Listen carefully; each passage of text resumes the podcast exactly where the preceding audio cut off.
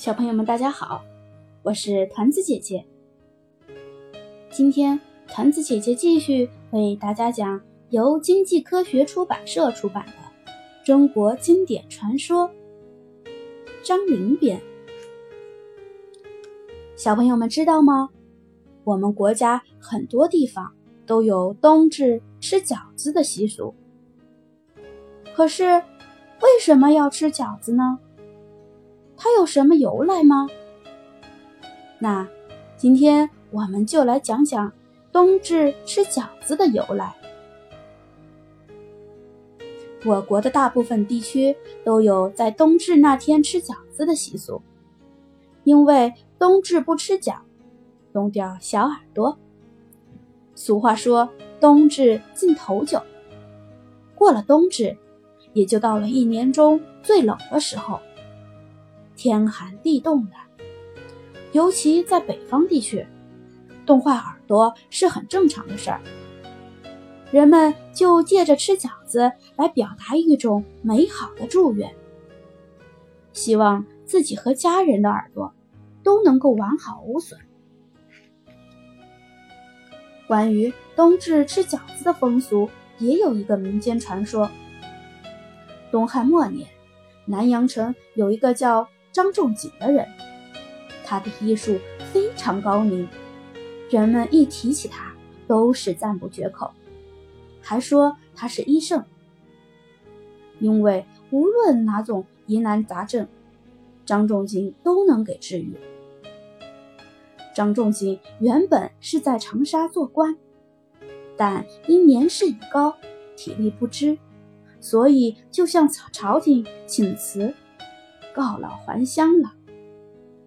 他从长沙回到南阳的时候，正赶上冬天，寒风刺骨，人们都被冻得浑身发冷。河面结了一层厚厚的冰。一路上，张仲景看到许多穷苦的百姓穿着单薄的衣裳，冒着大雪，为了生计而四处奔走。有好些人的耳朵都冻烂了。张仲景一直想着路上的所见所闻，心里非常难受，就打算回去后一定要为那些穷苦的百姓做点什么。他还没有走到家门口呢，就看到人们排起长队，把他家门前的街道堵了个水泄不通。原来呀。听说张仲景要回来了，很多人都早早的来排队等候，希望能够借机亲自登门求医。不过，他们这些人都穿着丝绸锦缎，跟着丫鬟伙计，一看就知道是有钱人家，或是官宦，或是财主，再或是恶霸。因为张仲景穿的和一般百姓没啥区别，竟然没有一个人把他认出来。正在人们往远处张望他坐的轿子的时候，张仲景早已走进了家门。张仲景回到家后，一直都没闲着，忙着给人看病。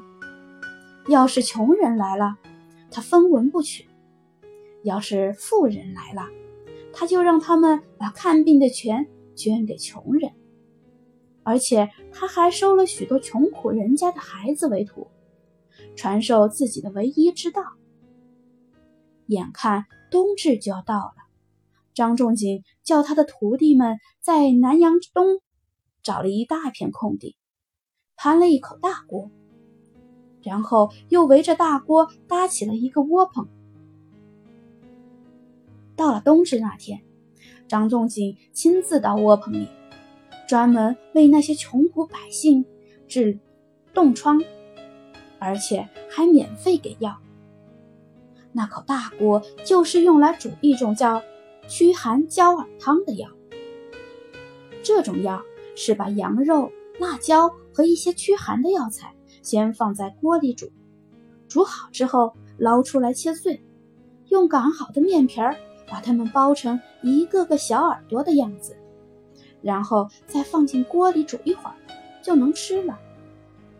每人给两只小耳朵，吃过之后就会觉得浑身发暖，连耳朵也会跟着热起来。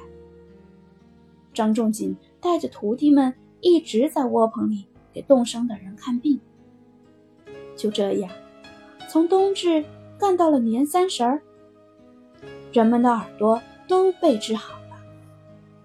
从此以后，人们每到冬至这一天。都会想到张仲景，也就自然而然地想到了驱寒焦耳汤。民间为了纪念张仲景，家家户户都要在冬至这天仿照着驱寒焦耳汤包一顿小耳朵吃。有人把这种食物称为焦耳，也有人叫饺子、扁食。久而久之。冬至吃饺子就成了民间的一种风俗习惯。好了，现在小朋友们知道为什么冬至要吃饺子了吧？今天的故事就讲到这儿，明天见。